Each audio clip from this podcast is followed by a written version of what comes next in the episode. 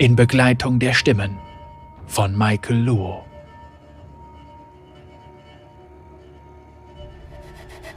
Weit über ihm hörte Udir das Kreischen eines Adlers, der durch die Luft glitt. Er klang stark und zuversichtlich, doch nicht nahe genug, um sich einen Weg in Udirs eigene Gedanken zu bahnen.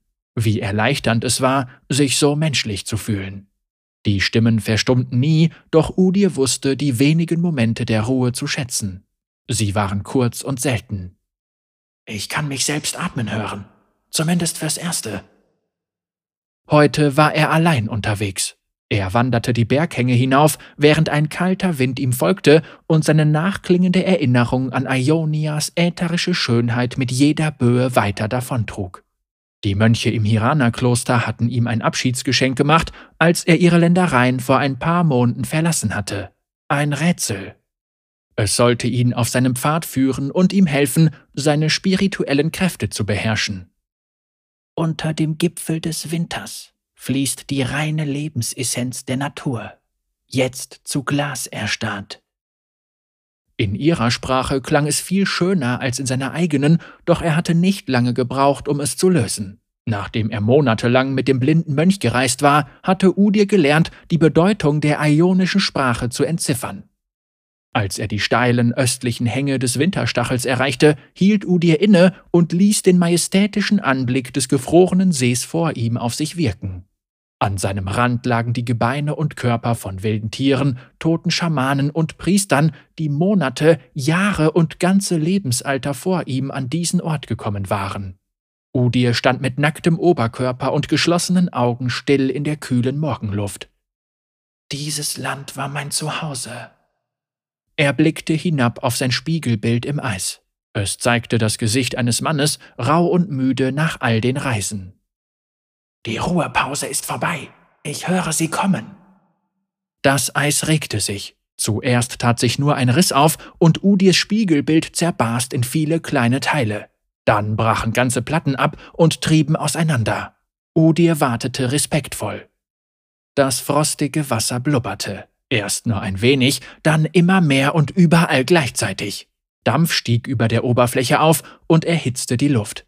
Udirs Schultern hoben sich, als er ruhig Luft holte, um sich bereit zu machen. Aus dem Nebel stürzte eine Bestie aus Eis, das die Magie des Landes geformt und der See hervorgebracht hatte. Der Boden erbebte, als sie mit donnernden Schritten auf Udir zukam. Udir blickte zu dem wilden Geist auf, der über ihm ragte. Er war dreimal so groß wie er selbst. Das Murmeln erklang erst leise und sanft, wie Blätter, die auf frischen Schnee hinabfallen, doch es wurde schnell lauter. Verbittert.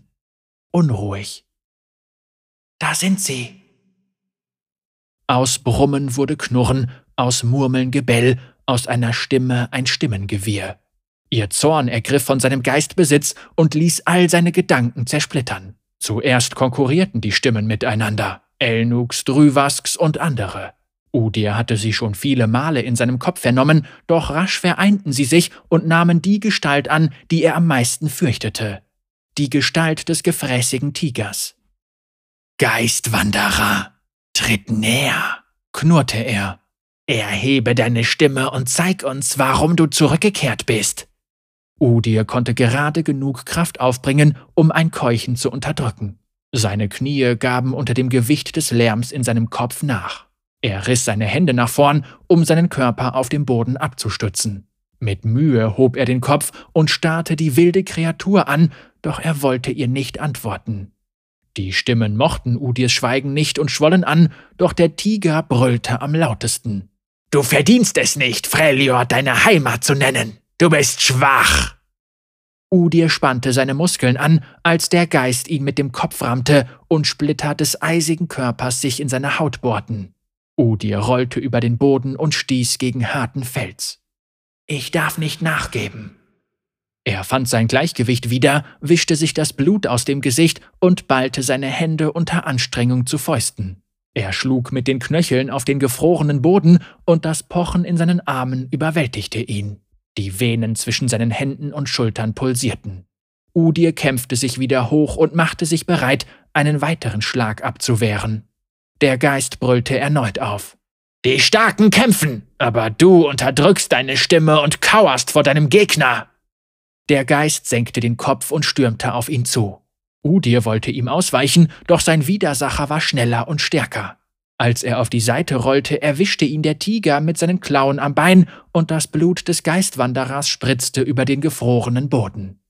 Udir stützte sich vor Schmerzen auf ein Knie. Er spürte, wie seine Wut langsam hochkochte, doch er hielt sich noch zurück. Ich darf nicht nachgeben.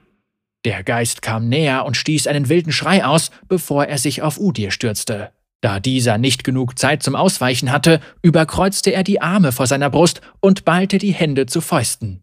Magische Energie umgab ihn und wehrte den tödlichen Schlag des Tigergeistes ab. Der Geist rutschte nach hinten. Nachdem er wieder Halt gefunden hatte, grinste er ihn mit gebleckten Fängen an. Bösartige Energie knisterte in seinem eisigen Körper und sorgte dafür, dass die Knochen seiner früheren Opfer unter seinen Pfoten zersplitterten. Dieser Ort kannte nur den Tod. Udir kniete mit gesenktem Kopf auf dem Boden, während dumpfer Schmerz durch seinen Körper zuckte und der Geist ihn umkreiste. Bei jedem seiner Schritte erzitterte die Erde. So wirst du keinen Erfolg haben. Er biss die Zähne so heftig zusammen, dass seine Lippen bluteten, als der Boden erneut erbebte. Die Stimmen dröhnten in seinem Kopf. Die Schwachen sind Beute. Udir blickte auf und sah, wie der Geist mit blutrünstigen Augen auf ihn zustürmte. Sie waren so weit aufgerissen, dass er sich in ihnen spiegelte. Auch in Udirs Augen brannte ein Verlangen nach Gewalt. Ich muss akzeptieren, wer ich bin. Goldene Flammen schossen aus Udirs Haut wie ein Waldbrand, und die Wut, die durch seinen Körper strömte, stand dem Zorn des Tigergeistes vor ihm in nichts nach. Endlich will sich die Beute wehren! Odir brüllte auf und rannte direkt auf den Tigergeist zu. Er schwang sich auf das Bein der Bestie, kletterte über die rissige Oberfläche hinauf und schlug seine blutenden Hände in sämtliche Eisstücke, die er erreichen konnte, um sich nach oben zu ziehen. Die Kreatur erzitterte und die scharfen Kanten ihres Körpers bohrten sich in die Haut des Geistwanderers. Odir schrie. Er genoss den Machtrausch. Endlich entsprach sein eigener Zorn dem Feuer, das in seinem Gegner loderte, und die beiden Kontrahenten ergingen sich in ihrer hemmungslosen Gewaltorgie. Mit einem brutalen Satz erreichte Udir den Rücken des Geistes. Sein Blut floss in Rinnsalen die Flanken des Tieres hinunter. Geistenergie, eine Kraft so stark, dass sie jeglichen Schmerz ausblendete, durchströmte ihn. Die Stimmen der wilden Tiere tobten ungezügelt in seinem Kopf, verbitterte Schreie all jener, denen der Tiger das Leben genommen hatte, die mit seiner eigenen entfesselten Wut verschmolzen. Ich bin keine Beute! Udir ließ explosive Faustschläge wie Blitze auf den Körper der Kreatur niederprasseln, so dass sich ein feines Netz aus Rissen auf der eisigen Oberfläche entspann. Er kratzte und schlug hemmungslos auf seinen Widersacher ein und riss ihm einzelne Eisbrocken aus. Dann warf er seinen Kopf in den Nacken, heulte vor Zorn laut auf und schlug seine Fangzähne tief in den Hals des Geistes. Er hatte erwartet, dass der Geist stürzen, sein Körper zerbersten und riesige Eisklötze zu Staub zerspringen würden, doch er war bereits verschwunden samt seiner Stimmen. Hatten sie gekreischt? Hatten sie aufgeschrien? Hoch über ihm hörte er den Adler rufen. Konzentration. Ruhe.